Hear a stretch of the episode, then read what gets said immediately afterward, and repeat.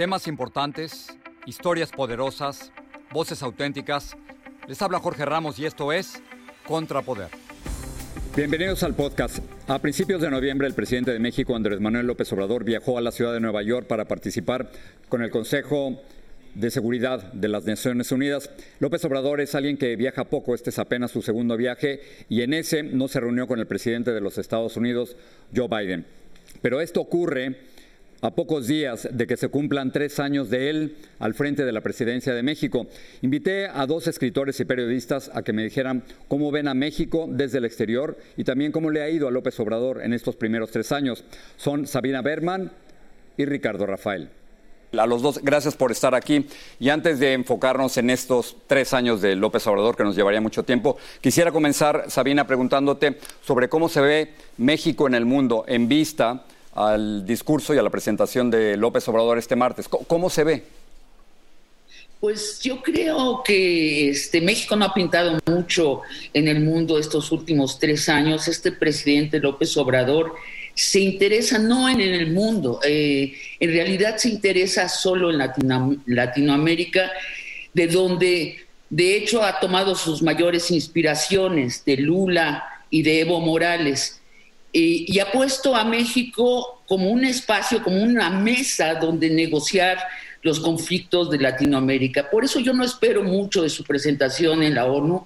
No creo que va a ser provocador, creo que va a ser correcto, conciliador, va a decir cosas bellas y espero mucho más de su relación, de la relación de México con Latinoamérica.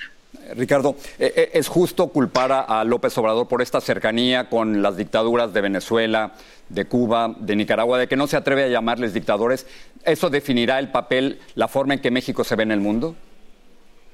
Yo tengo de que cada líder mundial debe ser analizado por sus propios méritos y veo muy distante a López Obrador, quizá no de Lula, la Silva, pero sí del resto de los liderazgos. Pero al mismo tiempo debo reconocer que no es una persona que se sienta, Jorge Sabina, eh, cómodo en el extranjero. Y este rasgo de carácter es bien importante. Ni siquiera con la comunidad mexicoamericana se siente cómodo, mucho menos cuando visita foros internacionales. un individuo que tiene una pecera con la que se siente muy bien, que es lo nacional, pero no lo internacional. Sin embargo, va a la ONU y yo a diferencia de Sabina sí creo que va a mandar un mensaje desde su propia experiencia muy fuerte respecto a la desigualdad y la corrupción globales. Creo que el tema de Brecht va a tener un papel importante como experiencia latinoamericana en efecto, y creo que la concentración del poder de las élites a nivel global va a ser el centro de su mensaje. No lo creo, creo que ya lo anunció. Y claro, su lucha contra la corrupción va a ocupar también un papel nodal en el mensaje. Sabina, déjame llevarte a otro lado. Es México con López Obrador se ha convertido en el muro de los Estados Unidos, en la patrulla fronteriza de los Estados Unidos, tanto con Trump como ahora con Joe Biden. Sí, pues sí, no hay duda. Este ha sido un costo muy doloroso para el país. Eh, hacerlo, pero sí, la, Guardia Nacional está en la frontera evitando que los centroamericanos que huyen de crisis nacionales terribles no pasen hacia Estados Unidos. Eso se ha ofrecido México hacer a cambio de la firma del TEMEC. No hay controversia al respecto. Nos duele mucho a todos los mexicanos esto. Eh, Ricardo, es, México se ha definido ahora por esta extraña relación con los Estados Unidos. Ha venido a, reemplazar la Guardia Nacional, la, patrulla fronteriza. ¿Cómo ves tú esta relación México-Estados Unidos ahora? Sí, coincido con Sabina. A ver, México, más que nunca en toda su historia, es dependiente hoy de lo que ocurra con Estados Unidos, por dos elementos, el comercio internacional, lo decía Sabina, y también las remesas. ¿eh? Las remesas salvaron a México en esta época de pandemia. Y América Central o América Latina, pues no vale o no le vale al gobierno y no le vale al país lo suficiente como para renunciar a estos dos motores que son al mismo tiempo el salvamento del país. Es un dilema ético espantoso, insoportable para esta generación y en efecto eso marca la historia de México.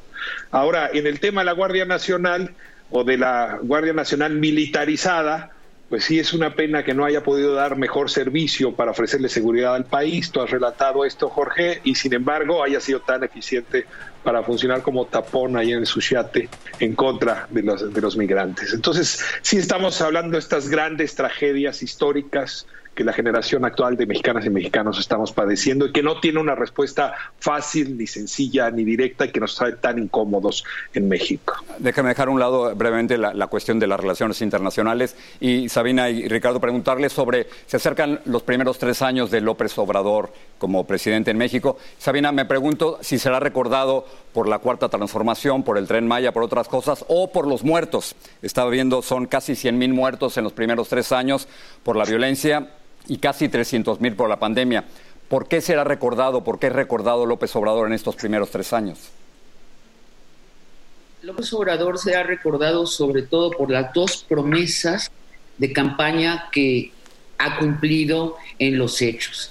Eh, López Obrador prometió tres cosas muy importantes. Erradicar la corrupción endémica de México. Esa promesa no la ha cumplido. Eh, supongo que vamos a recaer en el tema más adelante. Esa no la cumplió. La segunda promesa prometió disminuir la pobreza.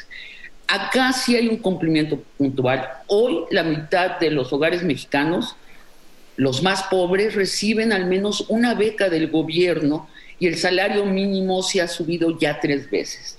Esto eh, es importantísimo históricamente. Y López Obrador por fin prometió desmantelar al neoliberalismo, dar una, un volantazo y salir de la época neoliberal. Y lo ha hecho, y eso es lo que más enardece a la oposición. Mil y un ductos unían al gobierno y los grandes empresarios en México, ductos por donde fluían millones y millones de pesos, y este gobierno ha ido cortando estos tres años estos ductos. Son dos promesas cumplidas, no está mal, podría estar mejor, podrían ser las tres cumplidas, pero no está mal. Yo sospecho que sí va a haber una cuenta negra, un recuerdo eh, sobre el mal manejo de la pandemia. Sin lugar a dudas fue un manejo muy mediocre de, la pandemia, muy desafortunado, pero creo que López Obrador va a ser recordado por el cambio de narrativa de México. Muy bien, este es un punto de vista, Sabina. Eh, Ricardo, ¿cuál es tu punto de vista? Tú has tenido enfrentamientos abiertos, públicos, con el propio presidente Andrés Manuel López Obrador. ¿Cómo lo ves? ¿Es, ¿Es esta, como dice Sabina, la forma en que será recordado por estos primeros tres años o lo ves de una manera distinta? A, ver, yo creo que para un país tan polarizado, con opiniones tan divididas, eh, Jorge, sí llama la atención en que todos y todas estamos de acuerdo en una cosa, y es que López Obrador es un partiaguas, o sea, hay un antes y un después. Sí, creo que eso ya no, ya no puede ser ah, trastocado, no es más de lo mismo, algo se modificó dramáticamente. Segundo, y creo que esto también es importante, cuando traes un presidente con el sesenta y tantos por ciento de aprobación, queda claro que la mayoría de mexicanas y mexicanos dicen o decimos, ahí hay uno de los nuestros en la presidencia. Y yo creo que a eso hay que atribuirle esta popularidad. O sea, sí ha logrado decirle a la gente, yo soy uno de los de ustedes, aunque me equivoco, aunque no resuelvo los muertos, aunque no se resuelve la violencia, siempre da muchas explicaciones, no todas son verdaderas, pero ha logrado ese convencimiento. Ahora, ¿cómo va a ser recordado? Pues como nos recuerdan cuando nos vamos, Jorge, eso depende de los que vengan. Si López Obrador logra una transición donde alguno de los suyos, de su familia política, de su entorno, lo sucede, Marcelo Ebrard o Claudia Sheinbaum, ellos se van a encargar de ese recuerdo. Pero si algo bascula para que sea la oposición, que yo todavía no la veo resurgiendo, la que se haga el poder, va a ser recordado muy mal y entonces sí estos números a los que haces referencia van a estar dando lata. Sabina, los próximos tres años, ¿cómo van a ser de López Obrador? ¿En qué crees que se debe concentrar? ¿Qué es lo que va a hacer? Bueno, lo que yo creo que en lo que se debe concentrar no es en lo que se va a concentrar, eso te lo aseguro. Porque yo lo que creo que se debe concentrar es en la lucha contra la corrupción.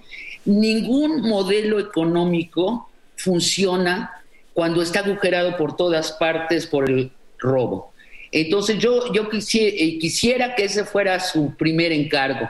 El segundo encargo yo quisiera que hiciera las paces con el feminismo. En México eh, tenemos uno de los movimientos feministas más exitosos del planeta y está detenido por la voluntad de un solo hombre, que es la voluntad de López Obrador. Y es una verdadera lástima. ¿Qué más quisiera que pasara? Pues quisiera que el presidente eh, recapacitara sobre su agenda marxista y entrara a la modernidad de la izquierda progresista, que tomara las causas de la izquierda progresista, que son el feminismo, los derechos humanos, los derechos eh, de las minorías. Te digo, no creo, no creo que lo va a hacer. Creo que más bien los tres años que siguen, el presidente se va a dedicar a seguir desmantelando el neoliberalismo. Ya lleva dos contrarreformas, hay en, su cajón todavía otras tres. Y Ricardo, me quedan unos segundos. ¿Cómo, ¿Qué hace López Obrador en los próximos tres años? ¿Por dónde crees que va a ir? Me, gusta más la pregunta, ¿qué quisiera yo? Que ya se acabe el siglo XX mexicano, Jorge. Ya que se acabe, por favor. Y las causas del siglo XXI entren de lleno. Creo que López Obrador habrá ayudado a que eso ocurra, pero no neguemos que es el último presidente del siglo XX que tuvo México. Y ya vendrán tantos liderazgos que abracen esas causas que, como dice Sabina, pues son de modernidad, son de futuro, no de pasado no de las revoluciones latinoamericanas de mediados del siglo XX, no de las causas que ya han sido agotadas prácticamente en todo el mundo. Ricardo Rafael, Sabina Berman, gracias a los dos por esta conversación, se los agradezco. Nos faltaron dos horas. Así es. Gracias, Jorge, que sea la próxima.